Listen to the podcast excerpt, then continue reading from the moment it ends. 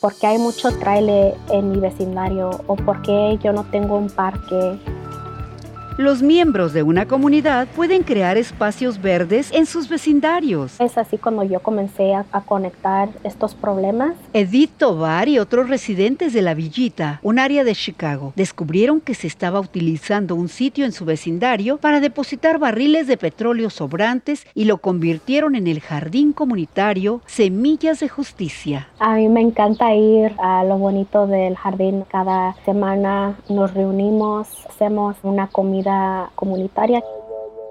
Con la ayuda de El Bejo, Organización de Justicia Ambiental del pequeño pueblo o Little Village, brindan a los vecinos un lugar donde las familias pueden unirse para crear un lugar sostenible y ambientalmente justo para sus hijos. Vienen a familias, niños, no están jugando, están aprendiendo. Descubre más en latinoverde.com.